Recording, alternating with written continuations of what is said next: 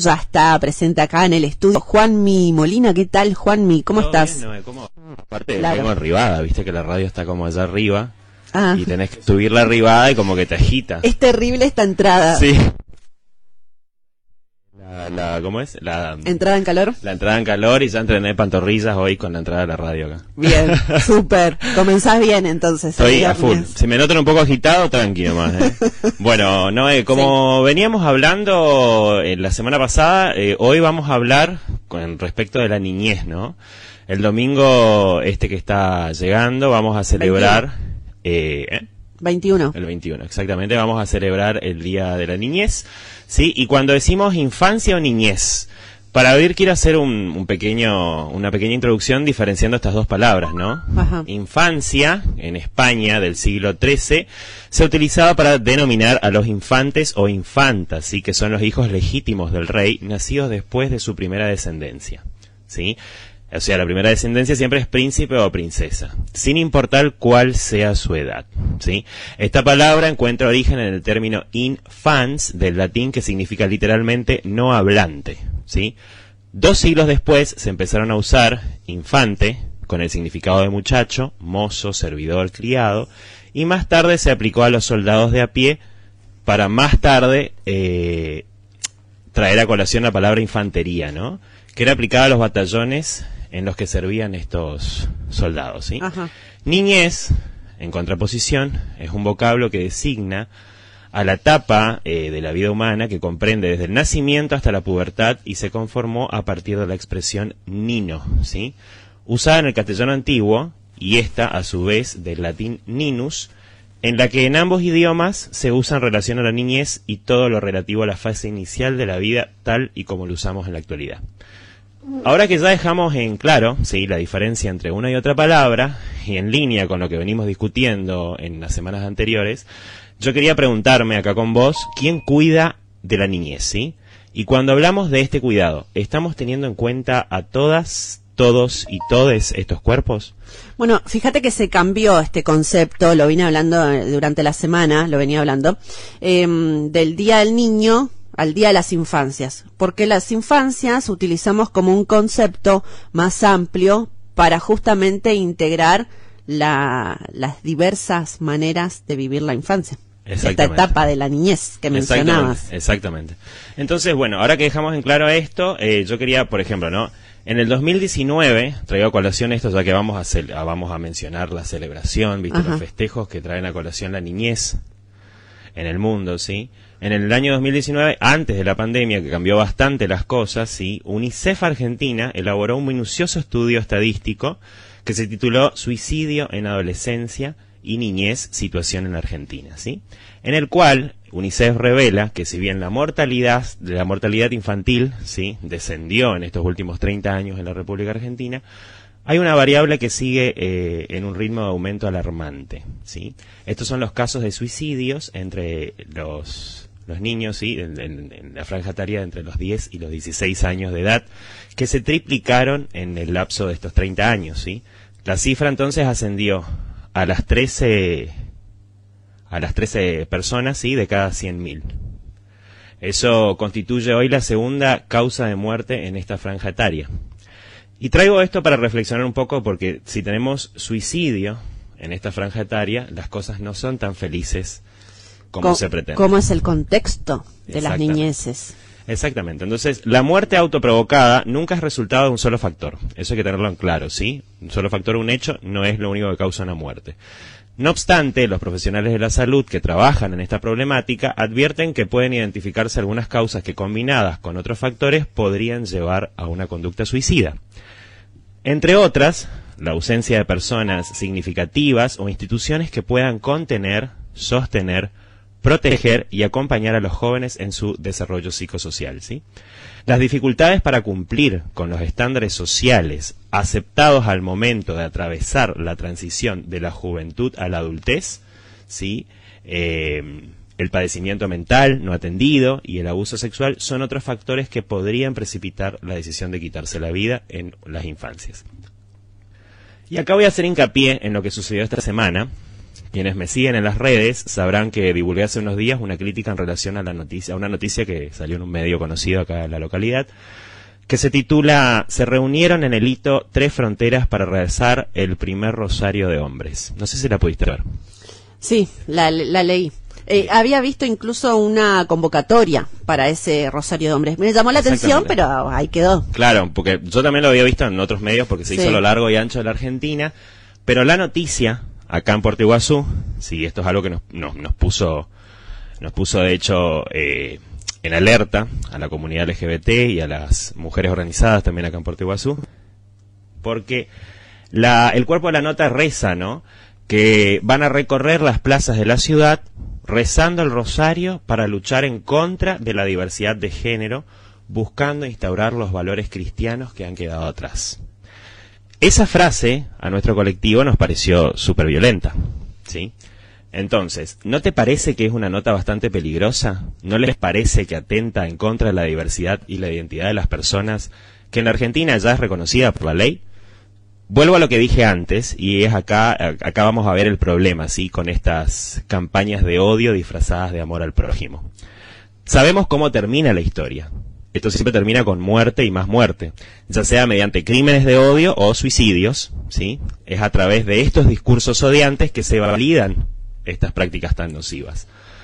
¿Será que podíamos, podríamos recordar los nombres de estas personas, de los, de los niños que son víctimas de estas situaciones? ¿Será que hicimos repercutir a lo largo y ancho estos 30 años esas noticias de una manera eficiente?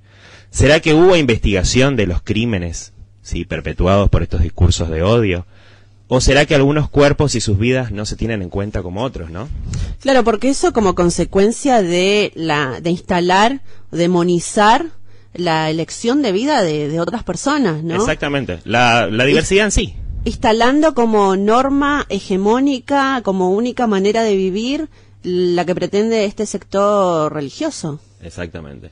Entonces, objetivamente hablando, lo que vemos documentado en nuestras realidades es que esas vidas no importan, ¿sí? Es que esas vidas son asesinadas a través del discurso odiante que es normalizado en nuestras comunidades son sesgadas, son interrumpidas, sin que nada le pase a quienes las interrumpen, a quienes los violentan o a quienes asesinan a esos cuerpos. Y eso es algo que nosotros tenemos que saber abrir debate, porque no es algo, algo light, algo suave. No es inocente. No es inocente, exactamente. Tiene una finalidad y la finalidad muchas veces es muy triste. Entonces, em, voy a ir dirigiéndome al título de hoy, ¿no es cierto? ¿Quién cuida a las niñeces negras? ¿Quién cuida a las niñeces pobres? quién cuida a las niñeces diversas o queer, ¿sí? Eh, en toda eh, región, ¿sí? Vemos estos levantamientos en contra del aborto, ¿eh? a, favor de la familia, a favor de la nación, del Estado. Pero ¿dónde están esos abogados y esas abogadas y las personas que abogan esos levantamientos? Esos guerreros y guerreras férreos, ¿sí? que, que, que, que se proclaman en nombre de la familia tradicional cuando otras familias son destruidas. Y eso es lo que yo quiero llevar a la reflexión. Voy a citar a Paul Preciado. Paul Preciado es un filósofo y un escritor de nacionalidad española, es un activista referente de la teoría queer muy importante a nivel mundial, y él sostiene que cuando los movimientos conservadores y reaccionarios reúnen a más de 600.000 personas para pronunciarse en contra de los derechos a casarse y a constituir familias de las personas LGBT, quedan claro cómo estos sectores llegaron a un acuerdo para hacer del derecho del niño ¿sí? a tener una familia el argumento central para justificar la limitación de los derechos de los homosexuales y las diversidades. Esto es muy peligroso, ¿sí? Estamos en sí hablando de privilegiar a un grupo en detrimento de otros cuerpos, y en este caso el grupo son niños y niñas abstractos, sin color, sin nacionalidad, sin etnia, sin género y sin sexualidad. Esto hay que pensarlo mucho, ¿no? Porque la niñez tiene derecho a tener una familia. Pero ¿de qué manera? Con un padre y con una madre. Pero más allá de esto, ¿la niñez tiene derecho a definir su género? ¿Tiene derecho a descubrir y comprender su sexualidad? ¿Tiene derecho a ser pobre, negra, periférica y no desaparecer? Tiene derechos. Bueno, ¿dónde está ese derecho? Entonces eso es lo que nosotros tenemos que cultivar en nuestra sociedad, porque muchas veces queda... Tenemos que respetar esos derechos. Exactamente, cultivar ese respeto, porque muchas veces eso queda de trasfondo y se anteponen eh, derechos que son, eh, digamos, comunes a la mayoría de la población en detrimento de estas otras que son las minorías, ¿no? O que pretenden seguir siendo llamadas de minorías. Y es importante eh, recordar dentro de todo este relato a Margaret Thatcher, nuestra querida Margaret Thatcher, que implementa en 1988 en el Reino Unido una enmienda constitucional que prohibía que las escuelas hablaran sobre el género y la sexualidad. ¿Sí? La ley decía lo siguiente: queda prohibido promover la enseñanza de la aceptabilidad de la homosexualidad como una supuesta forma de relación familiar. Súper tajante, ¿no? O sea, familia solo la de ellos. Sí. Las nuestras no. La familia tipo. La familia tipo, la tradicional. Y en referencia a esto hay un video que está en YouTube en donde Margaret Thatcher dice lo siguiente. A los niños, a quienes se les debería enseñar a respetar los valores morales tradicionales, se les está enseñando que tienen un derecho inalienable a ser gays. Todos ellos están siendo corrompidos y privados de un inicio seguro en la vida. Porque esos niños no están siendo privados en realidad, es lo que tenemos que nosotros pensar, ¿no? Lo que está sucediendo es que están siendo empujados a un abismo de violencia, de ostracismo, de alienación, de negación, Y de tortura, mientras se protege el derecho de un niño abstracto que es siempre un niño cisgénero y heterosexual, incluyendo a su familia. ¿Sí? A todo lo demás que no es eso, se los va a convertir en, en detractores y se les va a volver la vida un infierno. ¿sí? Entonces esas cosas tenemos que pensar como sociedad en que si realmente estamos siendo justos y estamos impartiendo justicia a través de nuestros discursos, eh, como el caso de esta nota que, que te comentaba, ¿no? Acá a nivel local en Puerto Iguazú. Claro, y, y lo hacen libremente y en, en espacios públicos, Claro. ¿no? Eh, ¿Hasta dónde, digo, hay un límite para eso? Em, o, o nos escudamos en el tema de la libertad. La libertad de expresión. de ¿viste? expresión. Exactamente. Hay un límite, eh, exactamente está claro en las convenciones internacionales que hoy en Argentina tienen más valor o tienen un valor por encima de nuestra ley local, inclusive. La- las convenciones internacionales establecen bien claramente lo que es el derecho a la expresión. Vos podés expresar lo que sea siempre y cuando no siembres el odio.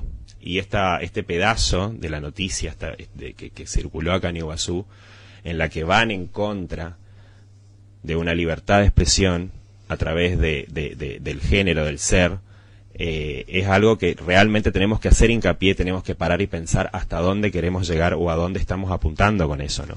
Claro, porque ¿cuál es la diferencia? Una cosa es pensar algo, practicar una religión, y otra cosa es imponer hacia los demás y que toda la sociedad cumplan con tus creencias, Exactamente. que son solamente tuyas, Exactamente.